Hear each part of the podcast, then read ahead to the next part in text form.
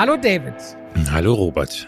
Ich sehe Wundervolles vor meinem Auge. Was siehst du denn vor deinem Auge? Ich sehe vor meinem Auge, weil wir sitzen heute wieder remote zu Hause und du hast wunderschöne Katzenöhrchen auf. Ja. Diese Streamer E-Girl äh, Dinger, ich weiß gar nicht, ob es einen bestimmten Namen für gibt, in rosa Kopfhörer mit Katzenöhrchen. Dieses Bild, leider seht ihr es gerade nicht, es ist zu schade, dass Podcast nur ein Audioformat ist wenn jetzt dann noch Musik wäre, würden die Ohren auch noch blinken im Beat. Und ja. was? Echt? Das können die auch? ja, das sieht, oh das sieht voll freaky aus, ich schwör's dir.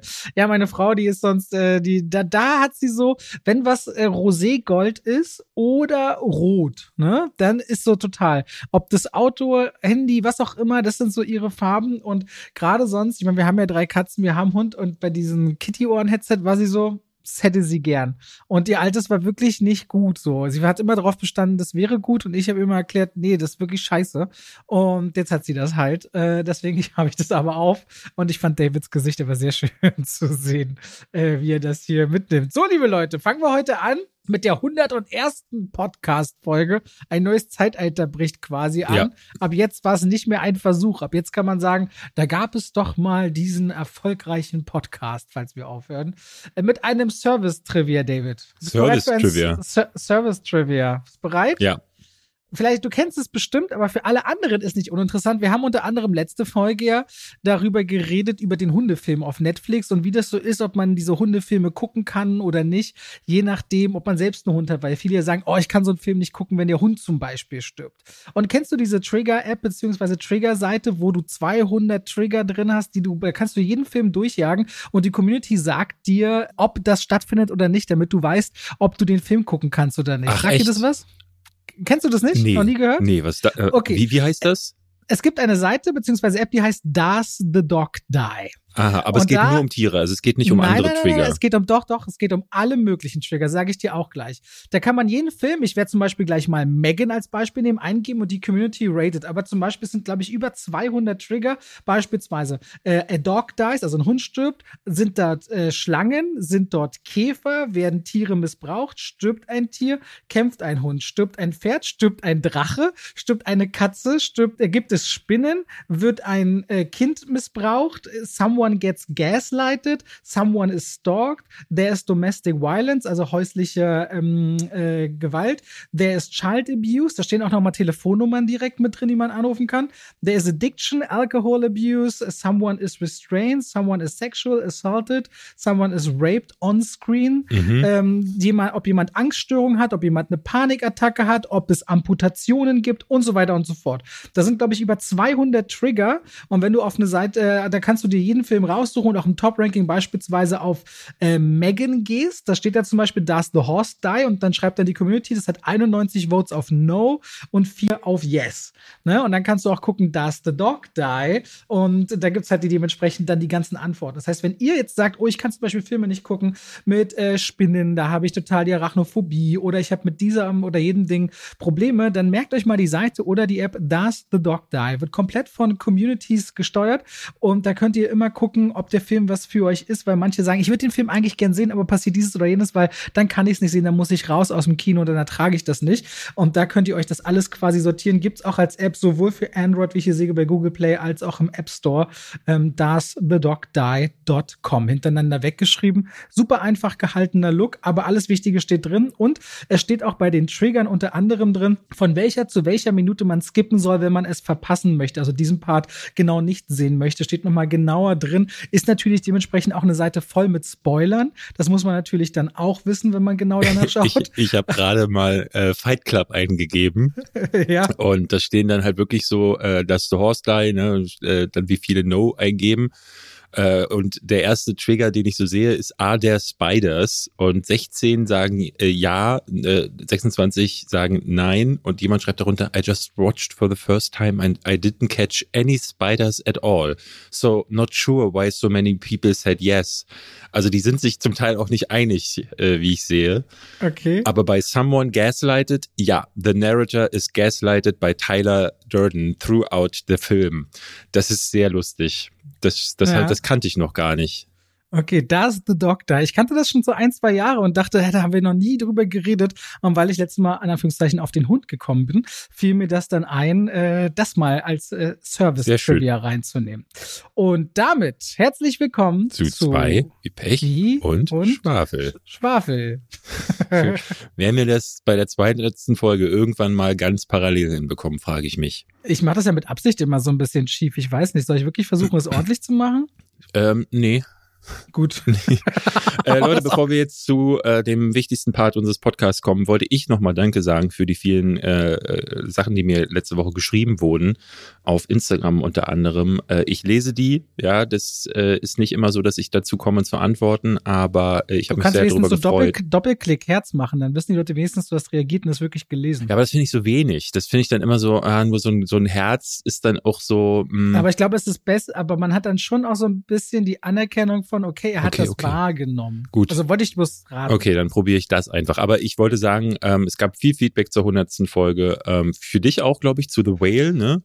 Ja, es gab äh, äh super viel, also was heißt, es gab relativ viel zu unserer Chemie und ganz viel Glückwünsche zur hundertsten Folge und dass die Leute sich freuen, aber vor allem, weil ich da zu The Whale über Leidensdruck und Essen und Esssucht äh, gesprochen habe, habe ich ganz herzzerreißende Nachrichten bekommen ja. von Menschen, die mir so ein bisschen ihre Leidensgeschichte in Lebensweg äh, geschrieben haben. Ich habe ihnen natürlich dann äh, immer äh, erstens Zuspruch, zweitens geraten, weil auch so Fragen waren, auch so gesagt, wann meine, meines Erachtens auch eine Grenze ist, wo man vielleicht auch überlegen sollte, professionelle Hilfe in Anspruch zu nehmen und so weiter und so fort. Ja, eigentlich sollte man professionelle Hilfe immer in Anspruch nehmen, wenn man unter einer Sache leidet, wie ich finde. Ja, aber es ist immer schwer herauszufinden, ne, ähm, wo die, ist dieses aber, Maß. Aber allein dieses, dieser Rat ist oft schon, ich will nicht sagen übergriffig, aber dieser Rat kann genauso Leute unterstützen, wie auch dann nochmal, also abstoßen. Deswegen versuche ich das so ganz subtil irgendwie mit in den Raum zu stellen, dass das eine Möglichkeit ist, weil gerade Männer gehen ja extrem selten äh, in die Psychotherapie im Vergleich zu Frauen. In Deutschland hast du irgendwie zwei Drittel oder drei Viertel aller Patienten sind Frauen. Männer haben da, ich denke mal, das haben auch Themen wie Männlichkeit und das alles selber machen machen zu wollen. Ist ja in Deutschland so. Männer gehen generell nicht gerne zu Ärzten, deswegen sie im Durchschnitt ja auch drei, vier Jahre früher sterben als Frauen. Schlichtweg ist das einer der Hauptgründe. Sie gehen nicht zu Ärzten. So, das ist ein äh, großes Thema. Deswegen ich das so vorsichtig habe einfließen lassen, aber ganz liebes, herzergreifendes Feedback, äh, besonders dann bei mir, kam bei mir an zu, äh, bei dem Part zu The Whale. Und ich finde es auch schön zu sehen, dass diese Ehrlichkeit ähm, da auf fruchtbarem Boden fällt. Ich weiß auch, dass es Menschen gibt, die das wahrscheinlich gar nicht verstehen können, aber dennoch äh, war das äh, ganz, ganz toll letzte Woche euer Feedback zu lesen. Ja. Dann äh, kommen wir doch jetzt mal zu. Los, ganz schnell, Leute, das, das wisst ihr. Wir schalten kurz rein in die Werbung, bedanken uns bei der Coro Drogerie. Eine Online-Drogerie. Ich habe David gestern unter anderem auch mal den Coro Laden in Berlin gezeigt. Die haben hier so ein kleines Café in Mitte auch. Und in der Coro Drogerie bekommt ihr haltbare Lebensmittel in Großpackungen. Besonders jetzt fange ich gerade wieder an, Brote zu backen. Die haben richtig gute Mehle, die ich äh, zum Backen verwenden kann. Aber auch zum Beispiel, weil ich immer wieder neue Produkte benennen will, äh, Papadelle mit Kurkuma eingefärbt. Die hat dann so dieses typische typische Gelb, dass es so sehr wie handgemacht aussieht, wie als wären es so Eier, äh, aber basieren auf Reismehl. Gerade wenn man so in asiatischen Küche unterwegs ist, sich so ein Bami Goreng macht oder was für Gerichte auch immer, dann ist das auch mal ein ganz netter äh, Nudel, äh, nicht, es ist eine ganz nette Reisnudel, die Koro anbietet. Die Papadelle mit äh, Kurkuma. Und ansonsten probiere ich jetzt diese Woche bekomme ich Lieferung auch mal ein paar Sachen aus. Ich bin gespannt. Die haben nämlich so eine Silikonbackmatte, die habe ich mir noch nie geholt, wollte ich schon immer mal haben. Habe mir zwei Silikonbackmatten von denen geholt, deren Küchenwaage Tage probiere ich aus. Und ich überlege demnächst auch mal, deren Reiskocher auszuprobieren. Also kurzum, auch in dem Bereich gibt es eine ganze Menge. Wenn ihr sagt, jetzt Nüsse, Früchte, was auch immer, seines Kekse, seines Lebkuchen gefüllt mit Kirsch, Kirschfüllung und, und, und. Es gibt bei der Chorodrogerie viel zu entdecken, viel auszuprobieren und auch zu einem sehr guten Preis, der transparent ist. Und die könnt ihr euch auch über Jahre hinweg anschauen. Und wenn ihr da bestellt, könnt ihr noch den Code im Bestellvorgang Schwafel 5, Schwafel als Wort und 5 als Ziffer verwenden und spart dann nochmal 5% zu dem eh schon sehr sehr fairen Preis. Vielen Dank an die Koro Drogerie. Und damit schalten wir raus aus der Werbung zurück zu unserem Podcast. Ja, was hast du gesehen, Robert? Eine Menge, ne? Ich habe vier Filme mitgebracht, die ich alle vier nicht großartig fand, aber besser als gedacht. Das heißt selten. Okay. So. Ja, ich Dann habe, sag doch mal, was du hast. Ich habe einen Mann namens Otto, das ist der neue Film mit Tom Hanks, Mhm. basiert, äh, ist ein Remake von einem schwedischen Film. Dann Plane, der neue Gerard Butler rettet äh, nicht die Welt, aber rettet eine Gruppe von Menschenfilmen. Ja. Äh, Magic Mike ist wieder zurück, der magische Michael tanzt wieder, Strip, Striptease. Der strippt. Und, und äh, mit War Sailor den teuersten norwegischen Film aller Zeiten, der die Woche in den Kinos startet. Ja, okay. Ich Und du, habe. David? Äh, ich, Was? Lass mich dich doch fragen, David. Was hast du denn gesehen und Ach mitgebracht? so, diese ja, äh, danke, dass du fragst, Robert. Ich habe mir eine Dokumentation angeguckt und zwar gibt es eine Pamela Anderson Doku mittlerweile. Auf Ähm, Netflix, ne? Die möchte ich auch noch gerne Genau, anschauen. ja. Äh, da, das hatte sie letztes Jahr ja schon angekündigt, als Pam and Tommy rauskam, äh, hieß es schon, dass Pamela gar nicht glücklich damit ist, wie sie da dargestellt wird. Und jetzt hat sie eine Doku, da wird sie so dargestellt, wie sie wirklich ist. Und ähm, ich habe die geguckt und muss sagen, ähm, hätte sie die mal nicht gemacht. Ähm, ich habe außerdem äh, diesen Project Wolf Hunting mir angeschaut. Wir haben ja letzte Woche drüber Oh. gesprochen, dieser Cape Light, wo wir auch drüber gesprochen haben, dass wir hier vielleicht den Chef von äh, Cape Light Pictures mal anfragen, ob er vorbeikommen will, weil es eine ganz schön wilde Nummer ist und auch eine wilde äh, Geschichte bei der FSK hingelegt hat. Und dann habe ich noch äh, einen Film geschaut, der ist jetzt schon ein bisschen älter, aber ich dachte, ich spreche trotzdem mal drüber. Haben wir nämlich hier nie gemacht. Ich habe Google Hupf Geschwader geschaut. Diese ganze Reihe. Das ist der neueste, der sechste oder siebte, Ich, oder? der achte, glaube ich. Der achte Eberhofer-Krimi, so heißen die. Das geht um einen Polizisten namens Eberhofer und es ist so eine bayerische Komödie, die jedes Jahr ins Kino kommen und jedes Jahr da äh, zu den erfolgreichsten deutschen Filmen im Kino gehören. Und ich habe immer gedacht, so, was, was soll das sein? Und beim äh, beim Suchen nach Filmen haben meine Frau und ich, sie, sie musste schon beim Trailer lachen und dachte, das kann doch nicht wahr sein. Und Du dann den- verstehst aber alles, was sie sagen, weil du so Münchner Hintergrund hast, oder? Na, Oder mein, verstehst du nicht? Ich habe ja mal ein paar Jahre da gelebt. Mein, mein Vater äh, probiert ja immer, äh, äh, der eigentlich aus Erfurt kommt, aber seit geraumer Zeit in Bayern lebt und auch diesen dieses Herumgebeier drauf hat und äh, meine Schwester ebenso. Dadurch verstehe ich sehr gut, was die sagen, ja. Weißt du, über welchen Film wir beide eigentlich übrigens nie gesprochen haben hier im Podcast, der vor zwei Wochen rausgekommen ist? Nee. Operation Fortune. Ach, guck, ja, stimmt, dieser Guy Ritchie. Äh, Ja, Jason weil wir den, wir, wir, wann haben wir den gesehen? Letztes Jahr zu dieser Zeit Äh, äh, ungefähr, ne? letztes Jahr, ich glaube Anfang März oder Februar, es kann sein, ja. Wollen wir das noch machen? Ich, ich, also ich, also äh, Gina hat ihn sich angeguckt und fand ihn ganz unterhaltsam. Äh, ich, ich, also ich weiß nur, wir haben ihn beide gesehen und waren so, das ist ja gar nichts. Also sonst hat das ja gar nichts zugesagt. Ich warte mal, krieg ich das noch zusammen? Jason Statham spielt einen Superagenten, der eine geheime Waffe oder Technologie bei einem Waffendealer, ich glaube von Hugh Grant gespielt, äh, beschaffen muss, beziehungsweise sichern muss und nimmt als Hook einen Hollywood-Star, gespielt von Josh Hartnett, um dort sich Zutritt zu verschaffen. Ja. Irgendwie so war diese Geschichte, wenn ich mich erinnere. Ich erinnere Äh, mich auch, ja. ja. Das war es aber auch schon. Mehr weiß ich nicht mehr. Ich Okay. weiß nur, dass ich mal wieder ab der Hälfte äh, das Kino verlassen habe, weil ich dachte, boah, ich halte das nicht aus. Bist du gegangen? Ja, ja, ich fand den schrecklich. Fand den gar nicht gut. haben wir nicht trotzdem zu Ende geguckt? Wir haben ihn doch im Sohaus in so einem kleinen intim Privatscreening geguckt. Ich Gen- dachte, du haben ihn durchgeguckt. Nee, nee, du hast ihn zu Ende geguckt und ich bin dann Okay. gegangen und danach wurden wir von Le Leonine oder ich zumindest erstmal nicht mehr eingeladen zu solchen Screenings. Ähm, aber ich fand den wirklich ganz schrecklich. Es, es äh, war mir war wieder so ein Ding, ähm, weil mir zuletzt dieser Cash Truck hieß er hier, hier in Deutschland. Mhm. Ähm, den fand ich richtig gut und ich weiß nicht, ob du jetzt dieser Tage den Trailer gesehen hast zum neuen Film. Es geht um äh, ist irgendwie Irakkrieg, glaube ich. Ich habe ja auch davor Gentleman The über alles Covenant. geliebt. The Covenant. The Covenant nee, ich ist ein neuer Film, der angekündigt gesehen. wurde. In der Hauptrolle ist äh, Jake Gyllenhaal. Und mehr weiß ich ehrlich gesagt noch nicht darüber. Der Trailer sah wieder so ein bisschen hm aus, aber das ist bei Guy Ritchie so Hit or Miss, habe ich das Gefühl. Weil The Ja, ich habe ja Gentleman extrem geliebt, deswegen Guy Ritchie bin ich auch immer hellhörig, aber bei Operation Fortune sind wir beide damals raus und dachten, nee. Und ich war, kann mich auch an wenig irgendwie davon noch erinnern. Also das Ja. und der wurde ja auch ewig geschoben, ne? Wir haben den ja damals geguckt im Februar oder März, als es noch hieß. Der käme in vier Wochen raus. Und in der Zeit, in der wir im Kino saßen, wurde der Kinostart drei Monate verschoben. und dann. Aber als Pressemitteilung. Das war ja, Ja. wir kamen Und- raus und du hast, glaube ich, eine Pressemitteilung äh, auf dem Handy gehabt, äh, wo ja, dann die Verschiebung drin stand. Ja. Und dann wurde er nochmal verschoben, sieben oder acht Monate. Ja. super skurril. Aber haben wir auch mal kurz über Operation Fortune geredet. Lass mich, mal, lass mich mal noch kurz was aufholen von letzter ja. Woche. Ich habe letzte Woche groß angekündigt, hier über die Trade Show zu reden, also die Filmwoche in München und was ich bei Universal gesehen habe. Und dann habe ich das gar nicht gemacht, weil wir so viel geschnattert haben. Da wurde im Grunde von Universal Pictures, ich war halt nur bei dem Studio, da zeigen auch alle anderen ihr, ihr Zeug. Die haben dann, das Programm des Jahres wird dann vorgeführt, was so ein bisschen äh, dazu führte, dass man relativ viel Trailer sah, die eigentlich schon erschienen sind. Also viele Trailer, ähm, aber auch einige Sachen, äh, wo es dann Filmszenen dazu gab. Es gab zum Beispiel zu äh, Mario eine Filmszene. Bin mir ehrlich gesagt nicht sicher, ob sie die nicht schon äh, online released haben. Das ist ja auch immer so ein Ding, dass das dann irgendwie eine Woche später äh, im Netz zur Verfügung steht. Aber ich muss da sagen, von dem, was ich gesehen habe, da dachte ich so, sofort so, ey, das wird auf jeden Fall einer der Hits des Jahres. Also die, es waren 30 Sekunden oder so, die man sieht.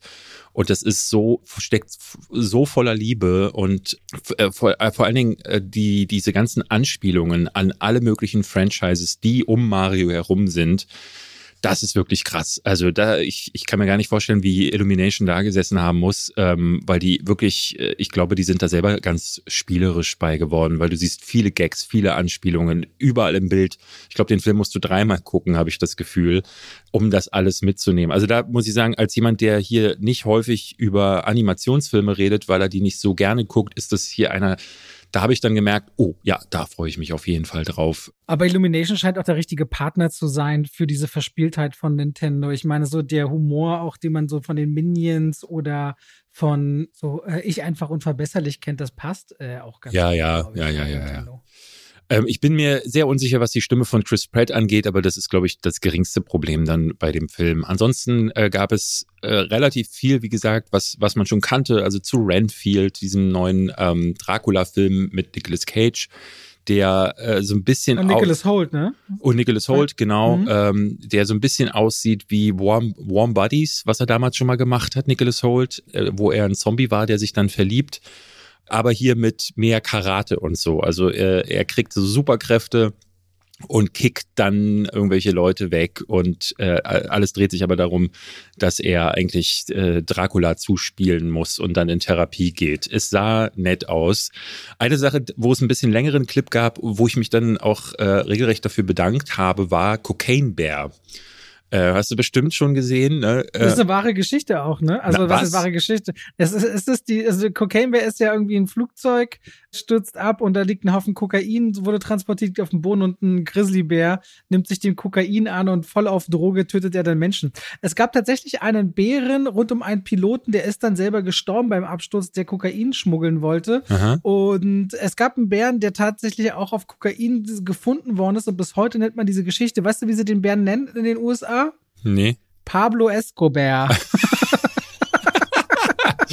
Pablo Escobar ist super. Äh, ja, so hätte man den Film auch nennen können. Äh, falls ihr den Trailer noch nicht kennt, es ist äh, im Trailer auch genau das. Also äh, das Flugzeug äh, stürzt ab, ähm, Bär findet das Kokain und dann dreht der völlig ab. So, und das sieht ähm, leider von den Effekten nicht so geil aus. Der, der Bär ist nicht so geil getrickst, muss ich ganz ehrlich sagen. Aber der, wir haben dann einen längeren Clip gesehen, und ich habe dann dadurch einen besseren Eindruck davon bekommen, was das hier ist, nämlich eine beinharte Splatter-Komödie. Also äh, wirklich mit allen möglichen Dingen, die abgerissen werden. Im Trailer wird es ja nur angedeutet. Aber das, was wir gesehen haben, war wirklich da nochmal deutlich expliziter und ähm, habe dafür mich gemerkt, oh, das ist doch einer, auf den ich mich freue. So, weil ich äh, erst dachte, oh, das ist wieder so, äh, ne, das funktioniert im Trailer. So ein bisschen wie letztes Jahr Massive Talent, den, den ich ja dann letzten Endes nicht so geil fand wie er dann wird, wird sich zeigen. Aber im Trailer, in, in diesem, durch diesen Clip dachte ich so, manchmal fände ich das ganz gut, wenn solche Clips auch an die Öffentlichkeit äh, ver veröffentlicht würden. Passiert ja bei einigen Filmen.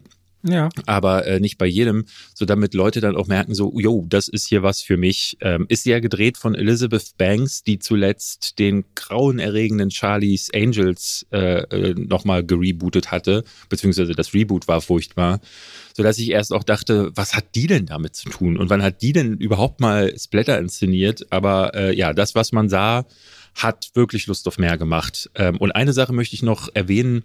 Strays hieß die. Die hat noch keinen deutschen Titel, ähm, wie man mir sagte. Es gab dann vor Ort irgendwie hatten sie so einen Titel in den Raum geworfen, wo ich dachte, mh, hm, der klingt ja auch wieder wie so eine so eine komische Komödie, aber ähm, ach so, ist doch, es gibt mittlerweile den deutschen Titel. Doggy Style soll das hier heißen. Strays heißt er eigentlich Streuner im Original.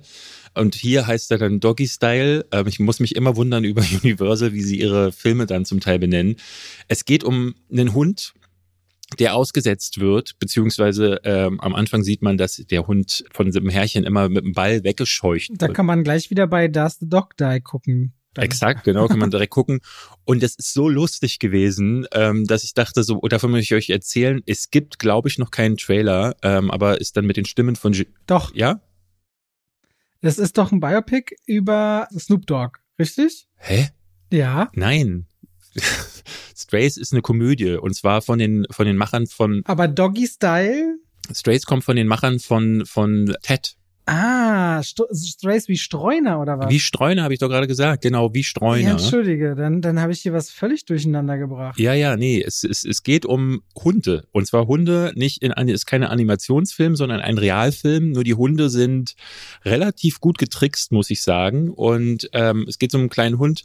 Im Trailer wird dann gesagt, so er äh, von seinem Herrchen immer, äh, die spielen immer so niedlich und man sieht aber, das Herrchen hasst den Hund und möchte, schmei fährt mit dem irgendwo hin, schmeißt den Ball in so ein Kornfeld und der Hund kommt aber leider immer wieder zurück. Und irgendwann wird der Hund dann äh, woanders ausgesetzt und trifft dann auf weitere Streuner und die bilden dann so eine Streuner-Gang. Und ich muss sagen, die, der Humor im Trailer, ich habe mich weggehauen. Das war mein Trailer der, der, dieser Show. Deswegen haltet ein bisschen die Augen offen. Ich glaube, da gibt's noch keinen Trailer. Ich habe jetzt auch, wenn ich jetzt hier drüber gehe, aber der müsste in den nächsten Wochen, würde ich sagen, wird der kommen und soll im Juni auch schon starten in den USA. Mal sehen, wann er dann hier in Deutschland ankommt. Äh, als Doggy-Style dann. Ja, das, das waren so, das war im Grunde das, was, was ich äh, jetzt berichten könnte. Der Rest waren sehr viele Trailer. Ähm, es gab von Fast and Furious ein bisschen was zu sehen, aber das war nur so äh, Dreharbeiten-Zeug und äh, Charaktere, die sagen, das wird der krasseste Fast and the Furious Film aller Zeiten. Und ich dachte so, hm, Mal gucken. äh, ich kann auch nicht so richtig mit Jason Momoa als äh, Bösewicht, als Hauptbösewicht jetzt was anfangen, aber wir schauen mal, was der Trailer dann bringt. Der soll jetzt, glaube ich, auch in den nächsten Wochen kommen. Der kommt äh, tatsächlich, wenn wir heute am Donnerstag rauskommen, der kommt am Freitag um 17 Uhr. Den hat Vin Diesel. Freitag, genau. Es gibt ja jetzt gerade jeden Tag wird ein Trailer hochgeladen, von den letzten Teilen. Die haben vor zehn Tagen angefangen und am 10. Ja, okay, das dann äh, geht damit auch quasi alles Wichtige. Früher war das so, oder in den letzten Jahren war es sonst so, dass die großen Trailer alle zum Super Bowl kommen. Und in den letzten ein, zwei Jahren zeigte sich immer, dass die Trailer ein, zwei Tage vorher schon veröffentlicht wurden und dann gesammelt im Super Bowl nochmal erschienen Ja. sind. Mal gucken, wie sie es dieses Jahr machen werden. Diese Trade-Shows, von denen David redet, da ist in München immer im Januar die größte. Da gibt's dann aber auch noch welche in Köln und übers Jahr verteilt mehrere kleinere, wo dann quasi immer das Line-Up präsentiert wird. So. Kommen wir mal zu unseren Filmen, die wir gesehen haben, David. Lass mich dir kurz von äh, Tom Hanks neuem Film erzählen, nämlich ein Mann namens Otto. Du hast mir geschrieben, dass du mehrfach Tränen, sechsmal oder viermal Sechsmal, dass ich hatte immer wieder Tränen in den Augen, ja. Hattest du einen Mann namens Ove gesehen? Nein. Ja, das ist ein, ist ein schwedischer Film, der ist äh, von 2016 und der basierte schon auf dem gleichnamigen äh, Buch und es war damals 2016 auch der erfolgreichste ausländische Film in den USA. Also kein Wunder, dass sie dann drauf geschaut haben und sich gesagt haben, oh, der wird ja sogar in den USA geguckt, obwohl er nicht Englisch ist. Vielleicht sollten wir da mal ein Remake machen. Und äh, das ist dann geschehen. Das ist Mark Fosters neuer Film. Der hat zuletzt einen grausigen Christopher Robin gemacht. Die meisten kennen ihn vielleicht von äh, Schräger als Fiktion oder World War Z oder Stay oder äh, noch Drachenläufer. Und erzählt wird die Geschichte, Tom Hanks spielt hier Otto. Otto ist gerade an seinem letzten Arbeitstag, kommt in die Pension, er ist immer mürrisch, er hat immer schlechte Laune, bei ihm muss alles ständig akkurat passieren. Und wenn das nicht der Fall ist, dann, dann, dann nervt ihn das. Der wohnt schon Tag ein, Tag aus in der ständig gleichen Siedlung. Da gibt's gerade ein Immobilienunternehmen, die versuchen irgendwie diese Siedlung umzustrukturieren. Das passt ihm gar nicht in den Kram. Mit den Nachbarn hat er sich zerstritten. Einige andere sind immer super lieb zu ihm, aber er grüßt dann immer nur so wie, Hä? hinterher und er hasst es, wenn ihm jemand Zeitung in den Vorgarten wirft und wenn es schneit, so wie es den ganzen Film immer Oh, schneit, das klingt nach wird, mir. wird akkurat alles an Schnee geräumt und weggefegt, aber auf den letzten Millimeter bis vor seiner Tür. Was relativ schnell aber auch klar wird, Otto ist Witwer. Und Otto hatte durchaus mal andere Zeiten und in Rückblenden erlebt man quasi die wirklich schönen Teile seines Lebens und auch das Kennenlernen seiner Frau. Was aber am Anfang so skurril ist, weil in ein Mann namens Owe versucht Owe sich umzubringen und in ein Mann namens Otto dachte ich, ja, werden sie in der amerikanischen Version auch, dass er versucht sich umzubringen und ja, machen sie. Und um Dings zu charakterisieren, gibt es eine starke Öffnungsszene. Er geht in den Baumarkt und kauft sich anderthalb Meter Seil. Und an der Kasse rechnen sie mir aber zwei Meter Seil ab. Und er sagt, nee, warte mal, ich habe jetzt hier nicht zwei Meter Seil gekauft für 1,98 Dollar. Ich habe anderthalb Meter Seil gekauft, also ich bezahle auch nur anderthalb Meter. Und dann sagt ihm der Kassierer so, ja, aber unsere Maschine kann nur ein oder zwei Meter brechen. Er so, seit wann können der Computer nicht mehr 1,5 mal 99 Cent rechnen? Da wird dann irgendwann noch seine Vorgesetzte geholt, die sieht aus, als wäre sie relativ jung, wo dann Otto sagt, müssten sie nicht irgendwo im Tanzunterricht sein? Also einer, der so ein bisschen sexistisch ist, ganz alte äh, Denkweisen hat und der versucht sich tatsächlich auch umzubringen am Anfang des Films. Und das versucht er während des Films immer wieder auf eine immer andere Art und Weise und dann kommt immer was dazwischen. Und jedes Mal bereitet er das auch ganz akkurat vor. Der hat den Strom zu Hause abgemeldet, der hat zu Hause das Gas abgemeldet, der macht auch alles, legt er sich schön aus, damit, wenn man ihn findet, nicht alles voll mit Blut und irgendwas ist. Aber da zieht nämlich plötzlich eine Nachbarin ein, nämlich eine mexikanische Familie. Und das bringt sein Leben völlig durcheinander, weil er nicht mit ansehen kann, dass dieser Wirbelwind von Energie, der jetzt da gegenüber wohnt, alles anders macht, als er es ganz genau hätte. Und so hast du quasi die Geschichte von einem ganz mürrischen Typen, der eigentlich ein schönes Leben hatte und wo sich nach und nach auf eine ultra herzliche Art und Weise, weil Tom Hanks das richtig toll spielt, ähm, wenn dann irgendwann mal so ein Schmunzeln übers Gesicht huscht, da wird einem sofort das Herz warm. Und ein Mann namens Otto ist eigentlich eine ganz, ganz traurige Geschichte darüber letztendlich, dass das Leben auch weitergehen kann, wenn man den Grund, warum man vorher gelebt hat, verloren hat, weil es auch andere Menschen geben kann, die einen Platz in seinem Herzen haben können und mit dem man zusammen schöne Erinnerungen bauen kann. Ich fand das einen sehr, sehr schönen, sehr herzlichen Film. Ich saß in einer regulären Vorführung und vom Publikum ist ungefähr die Hälfte oder zwei Drittel komplett die Credits sitzen geblieben. Okay. Also das sehe ich auch sehr, sehr selten. Und das in einem Multiplex-Kino, nicht in einem Arthouse-Kino, dachte ich so, okay, also wenn ihr einen Mann namens Otto euch jetzt an der Stelle interessiert, ähm, das, der war schon als ein Mann namens Owe gut, aber die amerikanische Version ist aus meiner Sicht besser geworden. Und das ist ganz selten der Fall. Was heißt das für dich? Ich, ich weiß nicht, es macht, äh, äh ich habe, ich hatte ja auch irgendwie die Möglichkeit, in den Film zu gehen, habe das aber sein lassen, weil ich irgendwie nicht so richtig da was mit anfangen konnte. Und wir reden ja nachher nochmal über Tom Hanks.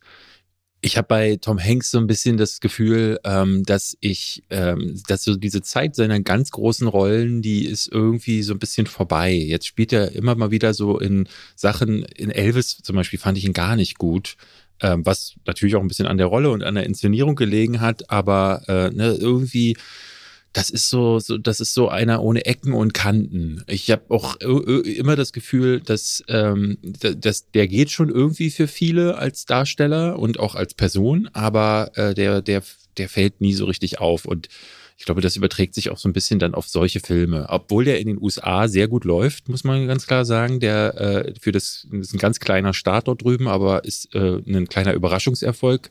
Das heißt, Leute gehen da auch rein, aber ich irgendwie macht das mit mir gar nichts. Okay, aber es ist ein, also ich dachte immer wieder so Tränen in den Augen und dachte, Mann, es wirkt genau nicht zu manipulativ und hat mich so auf seine frische Art, also im Original zum Beispiel ist das eine iranische Familie, die einzieht mhm. äh, in, in Schweden und jetzt dann keine mexikanische und da gibt es einen homosexuellen Charakter noch in der Nachbarschaft, ein Jungen, das ist jetzt hier in der Version ein Transgender und äh, in der Kombination der, der, der Film dachte immer wieder so krass, ey, war das, das hat mich einfach so, es, es menschelt sehr. Und das ist schön. Das hat mir gut gefallen. Es menschelt auch sehr in äh, Project Wolf Hunting.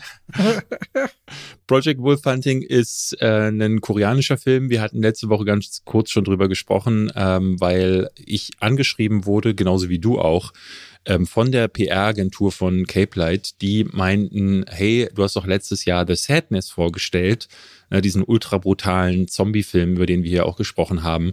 Äh, das dürfte dann doch was für dich sein. Und ich hatte schon, vorher ein paar äh, Stimmen gehört, ähm, weil Project Wolf Hunting auch auf einigen Festivals lief, unter anderem hier auf dem Fantasy Film Festival, äh, das in Berlin jetzt, glaube ich, äh, und Frankfurt und Stuttgart, glaube ich, ist. Und da äh, ist der auch schon durchgefeiert worden dafür, dass es ein absolut eine Blutorgie ist. So. Es geht darum, ähm, es werden ganz viele äh, Leute äh, auf so einem Boot, auf so einem Tanker geschafft. Das sind alles Mafiosi von der koreanischen, koreanischen Mafia und zum Teil auch Kleinstgangster, die sollen überführt werden. Ich habe nicht mal, ehrlich gesagt, nicht mal verstanden, wohin, ähm, weil das äh, die, die, die gesamte Story nicht wirklich relevant ist. Hier dauert es auch nicht lange, bis es äh, bis es ans Eingemachte geht. Und die sind da zusammen mit Polizisten auf diesem Tanker und irgendwann äh, ist es denen möglich auszubrechen. Und dann äh, wird es sehr schnell sehr, sehr blutig mit ganz Aber dieser Tanker ist auf hoher See die ganze genau, Zeit? Der also ist sie können hoher ausbrechen, See. aber bleiben auf dem Schiff. Genau, sie bleiben dann auf dem Okay. Schiff und ähm, da passiert das dann alles quasi so im, auf engstem Raum ähm, mit äh, Messern, die dann in Hälse gestochen werden und überall sprudelt das Blut und zwar in einem Maße, dass es dann schon wieder fast comichaft ist. Das hier ist aber nie so wie jetzt ein Brain Dead oder äh, auch ein From Dusk Till Dawn, also so eine total überzogene Gewaltorgie, sondern er, er ist schon auch irgendwie immer noch ernst. Ja, versucht, nimmt sich da meiner Ansicht nach auch ein bisschen zu ernst und dann kommt dann plötzlich aber ein Supersoldat dazu, stellt sich nämlich heraus, auf diesem Tanker zufälligerweise wird auch so Universal Soldier mäßig so ein äh, geheimes Experiment, ein 100 Jahre alter Soldat, der im, ich glaube, Zweiten Weltkrieg gefallen ist, der, äh, den haben sie mit so einem speziellen Serum äh, vollgespritzt und Also Captain America quasi. ja, aber halt als äh, Super Zombie, der dann Leuten äh, Arme und Herzen rausreißen kann und der räumt dann richtig auf und zwar auf der Seite der Bösen und der Guten, was ich insofern schade fand, weil äh, das ist so ein Blutbad, dass da auch vor allen Charakteren nicht halt gemacht wird und ähm, relativ schnell auch so die wenigen interessanten Charaktere, die es dann noch gibt, die dadurch überzeugen, dass sie halt auch so comichaft äh, äh, spielen, relativ schnell in Stücke gerissen werden. Und ähm, man sich dann wirklich ähm, auf ja so anderthalb Stunden oder ich glaube eine Stunde 45 einstellen muss, wo wirklich nur nur Blut fließt und zwar in rauen Mengen. Es ist bei weitem nicht so brutal wie äh, The Sadness, weil halt auch diese diese psychologische Komponente fehlt. Also ähm, The Sadness hatte ja, ne, weil dieser Vergleich von Cape Light fiel, hatte ja noch dieses, dieses, ne Folterungen kam dazu und so Perverses, was dann durchgebrochen ist, weil die, äh, weil das Unterbewusstsein alles zugelassen hat, was wir, zu was wir Menschen fähig sind. Das ist hier gar nicht so. Hier ist wirklich hauptsächlich geht's mit Messern in Hälse und ansonsten werden Körperteile abgerissen, aber wie gesagt, alles so übertrieben, dass man es nicht wirklich ernst nehmen kann. Ich fand das schwer ermüdend, muss ich sagen, weil ähm, ich ja eigentlich bin ich ein Zacker für solche Dinge, aber habe recht schnell gemerkt, ah, die Effekte, das stimmt für mich nicht so ganz. Also die müssten jetzt ähm, dem Ton angemessen sein des Films. Also sie müssten dann krasser sein, sind sie aber nicht. Ich würde das vergleichen mit einem Film wie The Night Comes for Us, den habe ich ja schon mal erwähnt. Ähm, es ist, äh, könnt ihr auf Netflix, glaube ich, gucken, überbrutaler Film, der halt wie The Raid ist, also mit Karate-Einlagen. Nur, dass die dann in diesem Hand-to-Hand-Combat sich unglaublichste Dinge antun. Und der tut einfach weh. Der ist wirklich einfach kaum zu, zu gucken, muss ich sagen. Äh, Weil The Raid ist ja schon brutal, aber The Night Comes for Us ist richtig übel. Ähm, Und das hatte ich mir eigentlich für den hier erwartet, aber der hat weder diesen Hand-to-Hand-Combat, sondern es geht hauptsächlich darum, dass sich Leute äh, aus der Ferne äh, beschießen mit irgendwelchen Pistolen und dieser Supersoldat dann, wie gesagt, der macht dann gar keine Kompromisse. Da gibt's dann auch keine Kämpfe mehr, weil der schubst die Leute einfach durch die Gegend. Und dadurch fehlt auch dieser Action-Part. Ne? Es gibt keine coolen Einlagen, wie die sich dann äh, äh, boxen oder so, sondern es ist eigentlich dann irgendwann nur noch äh, ein wie so ein Panzer, so oder wie diese Nemesis-Mission aus Resident Evil 3 der ist halt mehrfach durch die FSK geflogen, zweimal. Jetzt im dritten Anlauf hat er eine FSK 18 bekommen. Da hat sich die FSK meiner Ansicht nach auch so ein bisschen, weil andere Filme gehen auch durch. Ein Mortal Kombat zum Beispiel ist nicht weniger brutal. Deswegen, ne, ich kann irgendwie verstehen, dass, äh, dass, dass so ein Film dann auch bei vielen funktioniert, aber äh, ich habe da, ich habe da gedacht, so, nee, das, also kann man mal machen, aber ins Kino würde ich da auf keinen Fall für gehen und es ist auf jeden Fall auch nicht Terrifier 2 oder The Sadness. Man hat ja bei den Filmen letztes Jahr gesehen, die können dann auch mal durchhypen und einen kleinen Erfolg bringen. Ich glaube, das wird dem hier jetzt nicht beschert sein. Okay, ich bin gespannt. Ich werde mir auf jeden Fall auch ansehen. Kommt ab startet 2. am, März, ne? Am 2. März kommt er in die Kinos, also noch ein bisschen warten und wahrscheinlich werden wir auch den Steffen Gerlach, einen der Chefs von äh, K-Blade Pictures, hier haben. Ich würde den Um super mal- gerne mal fragen, was er sich da, also während man in diesem Film sitzt, denkt man da, oh ja, den kaufe ich.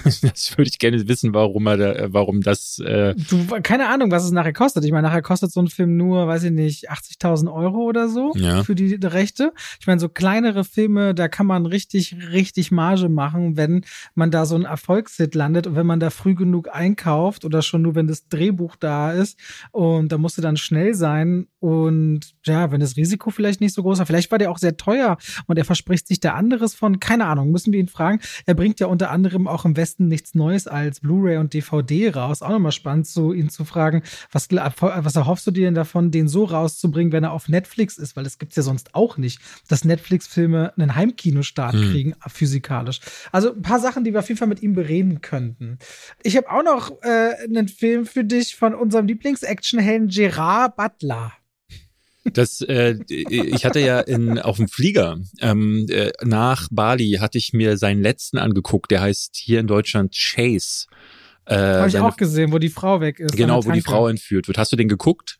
Ja, klar. Der war, hast du den hier besprochen? Ich weiß es ehrlich Ja, ich habe gesagt, das war, der geht halt wahnsinnig unter. So, Frau ist weg und er, obwohl er eigentlich, er war ja Immobilienmakler oder Immobilienentwickler, kann auf einmal wieder einen Haufen Leute im Unterholz von Iowa oder sowas aufspüren und nimmt dann so ein Junkie-Dorf hoch. Ne? So war das ja bei Chase. Ja. Ähm, ja, es ist so, wo hat er die Skills her? Ist immer so dieser raubeinige Typ, wo du denkst, okay, das, und, das also das konnte nix. Äh, Bei Plane habe ich jetzt nur die Diskussion mitbekommen über den Titel, weil viele gesagt haben, ey, das ist ja ähm, noch banaler kann man den Film ja gar nicht benennen und das ist dann auch eigentlich schon im Vorhinein äh, äh, so fast so ein so ein so ein Todesurteil, äh, Urteil, oder? Also sowas kann doch nicht funktionieren. Butler selbst hat darauf bestanden, den Titel so zu lassen. Die Studie wollte einen anderen Titel, äh, er selbst wollte den so klar haben. Muss Okay. man ihn wahrscheinlich fragen.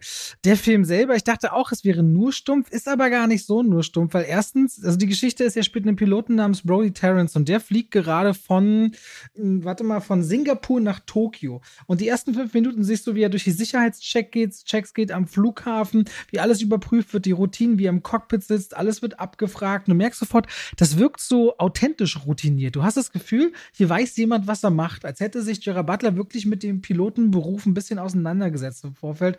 Du merkst so, hä, das ist irgendwie ganz interessant. Und an Bord, weil es ist der Neujahrstag, sind nur 14 Passagiere plus ein Gefangener, der wegen Homicide, also Tötung, äh, überführt wird. Und dementsprechend muss er so ein bisschen separiert werden. Und weil aber so wenig Leute an Bord sind, sagt schon die Airline, da können wir jetzt keine Schwerwetterlage umfliegen, das ist eh schon Minusgeschäft, da brauchen wir jetzt nicht noch für Sprit mehr Geld drauflegen und fliegt deswegen den kürzesten Weg nach Tokio.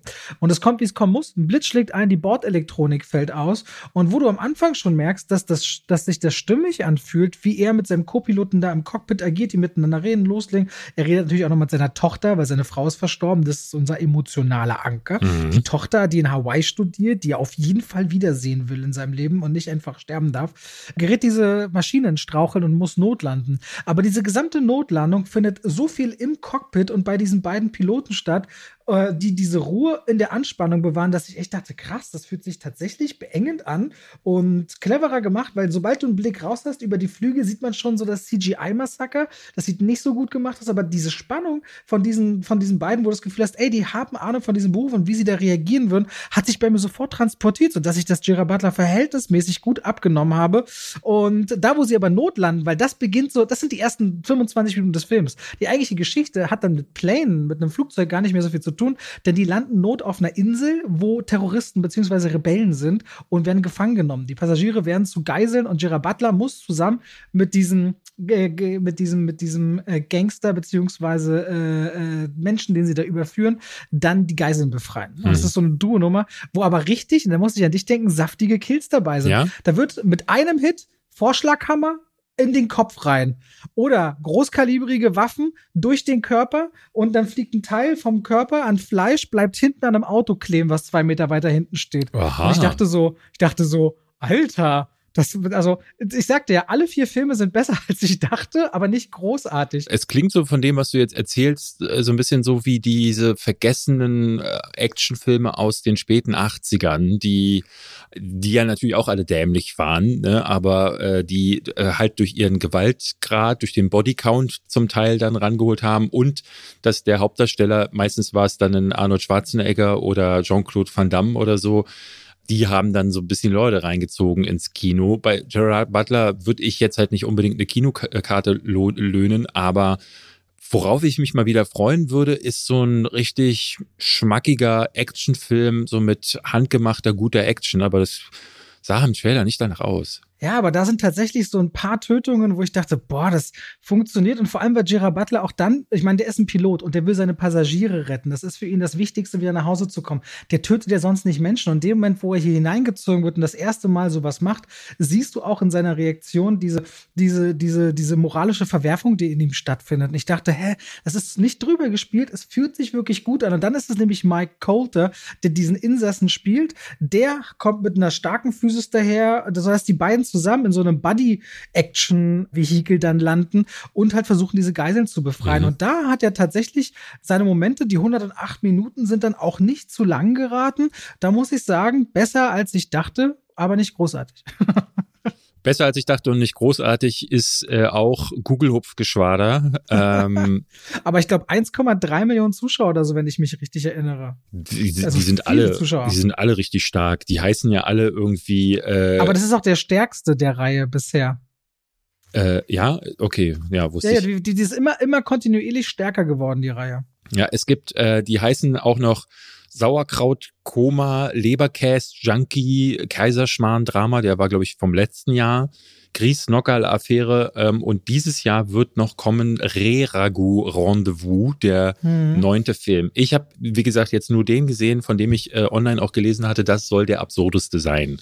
Also die werden wohl, äh, in, der, in der Regel sind das wohl ganz gewöhnliche äh, Krimis, die dann von dieser bayerischen Vorort-Mentalität profitieren, weil da alle so ein bisschen äh, grantelig drauf sind. Ähm, der Eberhofer selbst, also der Hauptkommissar in dem Fall, der, äh, der hat auch so eine der hat eine schöne Aura, haben die alle. Also der, der, die leben da in, ihr, in dem Haus der Oma und dann gibt's dann, äh, die Omi kocht dann für alle und dann sitzen am Tisch und beschimpfen sich gegenseitig, weil sich alle natürlich irgendwie lieben, aber auch nicht miteinander können und nebenbei wird dann ein Fall gelöst, der dann hier ähm, völlig absurde Ausmaße. Ist doch bei dem Teil auch mit einer Beziehungskrise gewesen, oder? Äh, hat er nicht da so ein bisschen Probleme mit so Paarberatung oder so? Ja, es gibt auch eine Paarberatung tatsächlich und das ist auch der Paarberater ist sehr toll gespielt, ähm, weil es natürlich auch ähm, dann sehr schön beobachtet ist, wie Paarberatung zum Teil äh, aus äh, abläuft. Ne? Die beiden schreien sich dann irgendwann relativ schnell an und dann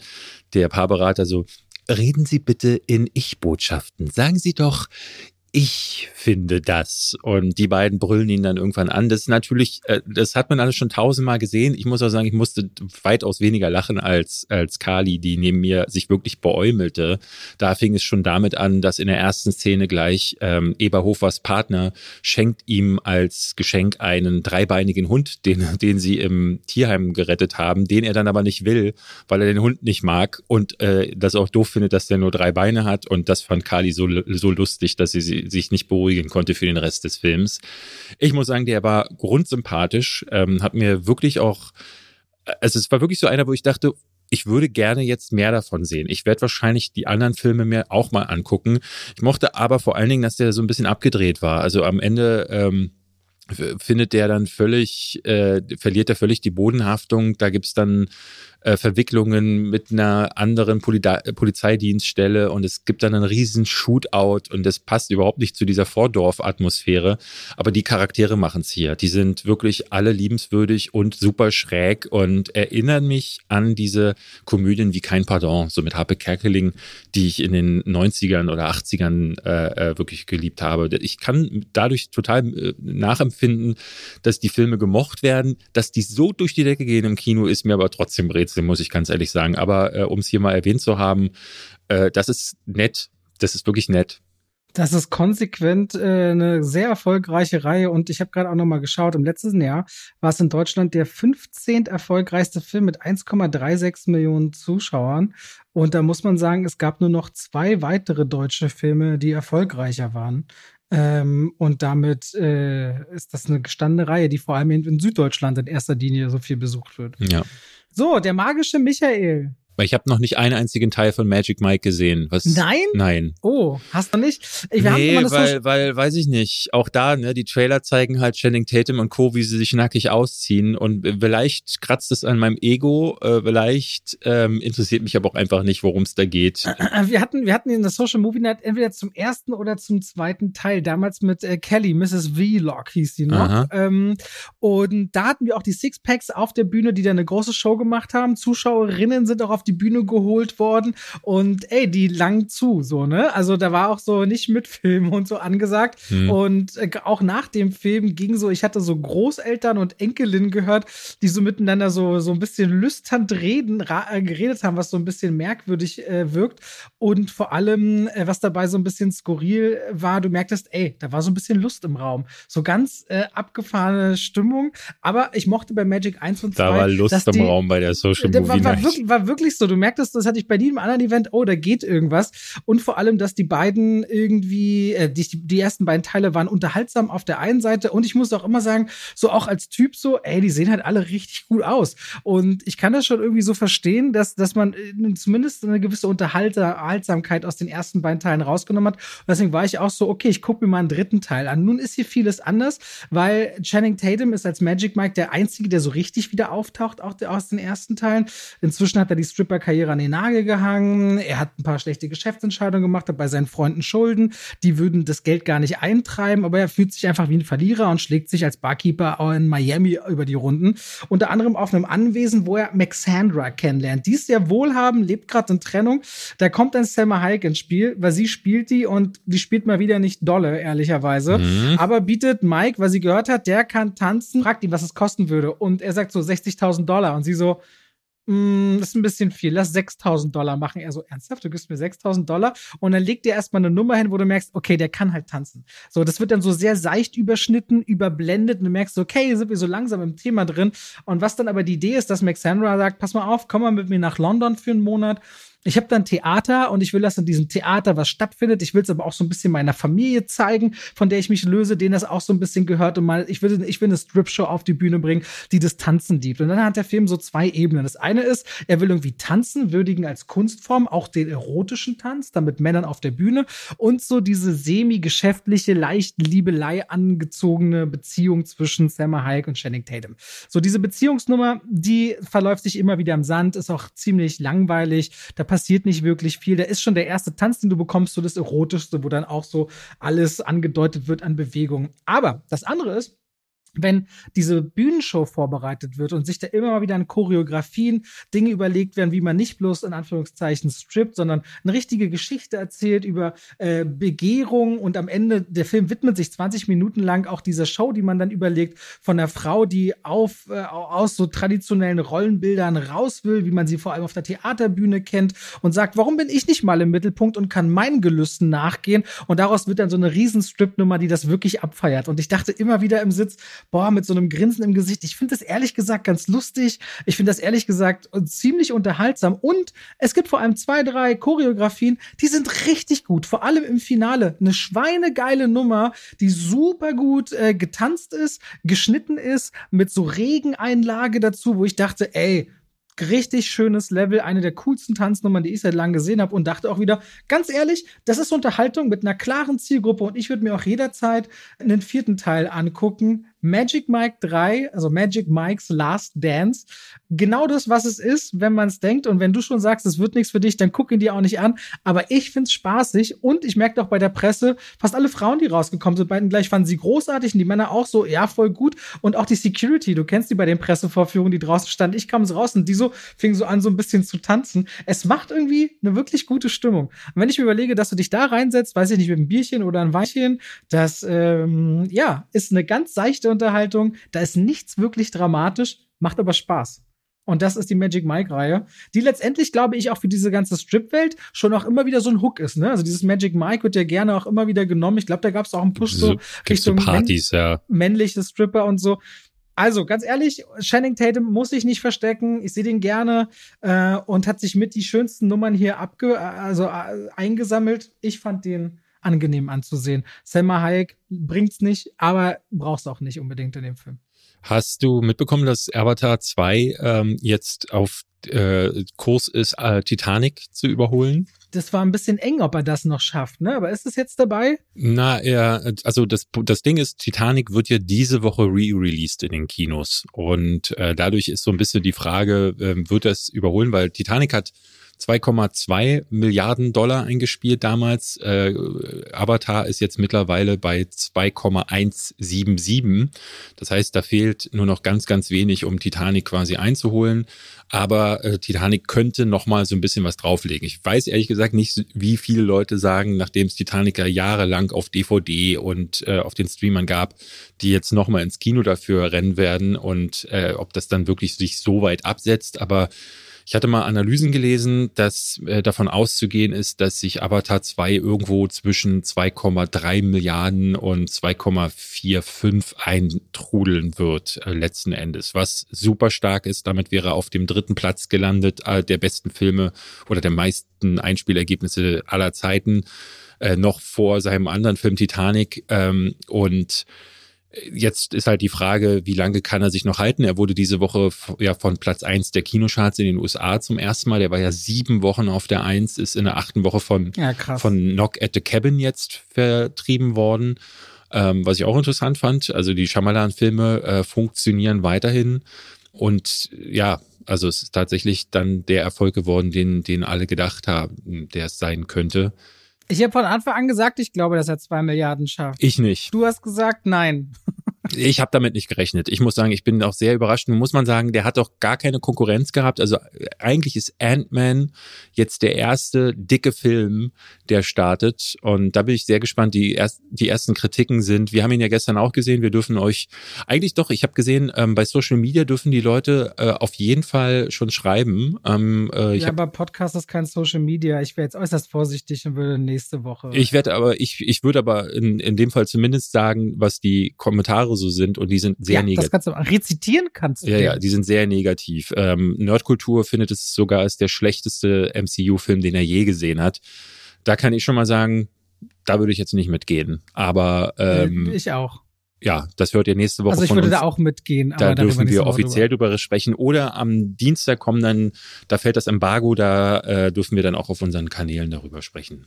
Du hattest noch eine Sache mitgebracht, wenn ich mich richtig erinnere. Genau, das Pamela Anderson, die Pamela Anderson Doku, sie heißt, äh, ich glaube, Pamela A Love Story, äh, wahrscheinlich dann eine Liebesgeschichte, könnt ihr auf Netflix finden ist, äh, ja, ist im Grunde wahrscheinlich, ich hatte das Gefühl, es ist eine, eine Auftragsarbeit. Sie wird abgefilmt dabei, wie sie jetzt mit, mit wirklich in ihren 50ern zu Hause sitzt und äh, größtenteils in, äh, ich fand das ganz komisch, wie das aufgezogen ist. Also sie ist weitestgehend ungeschminkt, was äh, in, im Grunde kein großes Problem ist, aber weil sie dadurch, äh, sie wirkt da wirklich wie so eine, Kali meinte immer, wie so eine Katzenlady äh, ohne Katzen. Ähm, und weil sie da dabei auch, ne, während sie erzählt, sehr hysterisch wirkt, hatten, hatten wir beide so das Gefühl, oh, das ist aber irgendwie auch ein ganz seltsames Bild, was sie da von sich zeichnet, weil man das Gefühl bekommt, man man muss sich eigentlich äh, um sie sorgen, weil sie, sie erzählt ganz traurige Dinge, also erzählt von ihrem Leben, wie ihre Karriere sich entwickelt hat, aber dann hauptsächlich auch von diesem Vorfall, wo äh, das Sextape geklaut wurde. Ähm, und spricht sich auch ähm, negativ über Pam und Tommy aus, äh, weil sie sagt so, ey, das ist äh, ziemlich ungeil gewesen, dass das aufgemacht wurde und da nochmal diese Wunden quasi aufgerissen wurden. Und das und das halt auch noch von einer Seite erzählt wurde, die so auch nicht so ganz wahr ist. Und diese Doku wirkt dadurch so wie so ein Aufarbeiten dieser Fälle, aber es ist auch so ein ganz komisches Spiel zwischen, wie sie sich präsentieren möchte, nämlich als fidele Frau, die es, die es jetzt im Leben nochmal sucht, aber da ist ganz viel Traurigkeit darunter, so dass sich äh, das war ein Bild, was mir ähm, große Schwierigkeiten bereitet hat, ähm, weil ich, ähm, ich hatte das, ich dachte die ganze Zeit, man, ey, die arme Frau, der scheint es ganz offensichtlich nicht wirklich gut zu gehen. Ähm, sie, sie lacht so über ihre Probleme drüber. Und das, das wirkt dann mit, mit den Einstellungen, die gewählt werden, mit der Art und Weise, wie das erzählt wird, ähm, wirkt, das, ähm, wirkt das ganz komisch und verfremdet irgendwie auch das Bild. Ich hätte gerne eine ehrlichere, einen ehrlicheren Einblick von ihr tatsächlich bekommen. Aber das wirkt ähm, wie so ein, so ein, so ein, so ein Konterpiece, also wie so einen, ähm, ne, wie so eine eben so eine Auftragsarbeit, die nur dafür da ist, um das, um diese äh, Serie Pam und Tommy in einem anderen Licht nochmal darzustellen und Pamela in ein anderes Licht zu stellen. Und ich hätte gerne eine eine, äh, das gerne gesehen, wenn die Dokumentationscrew unabhängig gewesen wäre. Das ist er aber nicht. Also die äh, Pamela ist da ganz definitiv mit involviert. Das merkt man auch. Und das fand ich sehr schade. Dadurch ist das, bekommen solche Dokus immer so ein Geschmäckle. Ich sehe, sehe sowas dann immer gerne. Ne? Also alle Dokus sind auch irgendwo manipulativ und äh, nehmen natürlich auch einen Standpunkt ein. Die wenigsten sind einfach ganz neutral journalistisch aufgearbeitet. Das muss Dokumentation auch nicht sein. Ähm, aber das hätte ich hier schon lieber gesehen, muss ich sagen. Dadurch wirkt es völlig verfremdet und man sieht einer, äh, einer Frau, der es echt nicht gut zu gehen scheint äh, dabei zu, wie sie ähm, wirklich versucht, um mit allen Mitteln den Schein zu wahren, was auch wieder, ne, was eher so Sorgen äh, äh, auf, aufkommen lässt. Also ich hatte das Gefühl, ähm, mich mehrfach gefragt, auch, man, mein Gott, was ist mit Pamela Anderson nur passiert? Also das, ich habe das Gefühl, dass so eine Doku ihr mehr Schaden zufügt als die Serie dann.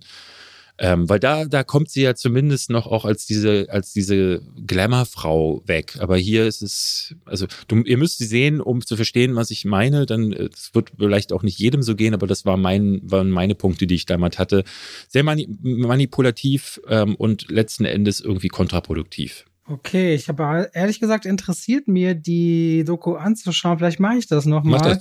Aber klingt auf jeden Fall, ja, naja, bei Rescue hat das ja recht behalten. Ne? Da hast du gesagt, oh, diese Dokumentation ist super, guck die an. Ähm, frag mich natürlich auch so ein bisschen, wenn das jetzt so eine Position ist, die von ihr so klar, äh, ich will nicht sagen manipuliert ist, aber in, äh, klargestellt wird, in welche Richtung das geht. Wie viel ist dann wieder bei Pam und Tommy vielleicht sogar besser naja, es gibt, es gibt einen, einen Punkt zum Beispiel, ähm, den kann ich mal erwähnen. Sie erzählt in der, äh, in der Doku, Doku, dass sie jetzt verheiratet wieder ist. Und äh, ja. sie hat einen neuen Mann und dann sieht man, wie der da auf Fotos zu sehen ist und das sei jetzt das neue Glück ihres Lebens und dann redet sie so weiter und auch ihre Söhne reden so weiter und sie stellt sich dann im Grunde heraus, äh, dass sie eigentlich noch Tommy Lee liebt. Ja, was auch irgendwie total skurril ist. Der Mann ist mittlerweile äh, wieder verheiratet und äh, sie irgendwie auch ja schon mehrfach wieder gewesen. Und dann blenden sie irgendwann eine kurze Texttafel ein. Ja, während der Dreharbeiten hat sich Pamela von ihrem neuen Mann wieder scheiden lassen. Und das wird dann so weggeschoben. Ja, da wird dann kein Wort drüber verloren. Und das, das sind ja die Punkte, die in so Dokus eigentlich spannend sein könnten. Warum erzählt sie vorher, dass sie diesen Mann liebt, während sie dann vor der Kamera erzählt, dass sie eigentlich einen anderen Mann liebt, wo wir schon dachten, oh krass, wenn der Mann das sieht, hinterher diese Doku, das muss ja auch wirklich wehtun. Aber nee, kann er gar nicht, weil er, weil er schon längst ähm, wieder rausgeflogen ist. Und das wird dann aber mit Texttafeln Tafeln abgehandelt. Und das ist, ah, das ist ein, ein verlogener Ansatz, muss ich sagen. Und deswegen mochte ich das nicht. Okay, wie, wie, wie lang ist das? Das ist so 90 Minuten? Anderthalb Stunden, Stunde? ja, genau. Anderthalb Stunden, okay. Ich habe noch einen letzten Film, mit dem halte ich es mal kurz ein bisschen klein, ja. Mhm. Ähm, das ist der, der, der größte, was heißt, oder größte, teuerste norwegische Film, War Sailor, der kommt heute raus. Klingt auch erstmal vom Titel ähnlich stumpf wie Plane, finde ich. Mhm. War Sailor klingt auch wie so ein Direct-to-DVD-Film, ist aber eigentlich keine uninteressante Geschichte. Das geht um Alfred, der hat drei Kinder, ist frisch verheiratet, ist Norweger, und der Zweite Weltkrieg bricht aus. Wir finden uns also Ende der 30er Jahre und ähm, der will seine Familie irgendwo, die leben in Bergen, einer Stadt in Norwegen, äh, über die Runden bringen und er ist Matrose und beschließt zur See zu fahren. 18 Monate auf dem Handelsschiff, weit weg von den Kriegsfronten. Die Kinder sagen, geh nicht, du wirst bestimmt sterben. Er bricht auf, verabschiedet sich von der äh, Frau und sein Handelsschiff äh, wird dann äh, in den Wirren des Zweiten Weltkrieges zum Kampfschiff umfunktioniert und und er findet sich auf einmal zwischen Kriegsfronten wieder und sie werden auch von U-Booten der Wehrmacht gejagt. Das ist die eine Geschichte. Er und sein bester Freund Siegbjörn auf diesem Handelsschiff und gleichzeitig marschiert die Wehrmacht in Norwegen ein, bombardiert Norwegen und diese Familie von Mutter und drei Kindern, die zurückbleiben, die irgendwie versuchen zu überleben. Und dann springt dieser Film durch den Zweiten Weltkrieg und auch danach immer weiter und die Abhängigkeit der Menschen eigentlich nur davon, was für Nachrichten noch ankommen in diesen Wirrwarren, was man glaubt, wer ist verschollen, wer ist verstorben. Es geht um Traumata und es geht äh, letztendlich dafür, dass es ein Kriegsdrama ist, gar nicht so viel um Kampfhandlungen, sondern wie das ist für Menschen, die unvermittelt reingezogen werden und ein Leben lang darunter leiden werden und sich vielleicht auch nie wiedersehen. Ist dabei ein Film, der macht andere Blickwinkel auf. Also beispielsweise zum Beispiel ein junger Matrose, der 14 Jahre alt und auf diesem Handelsschiff ist, in dem man sagt, hey, du bist 14, du musst hier nicht sein.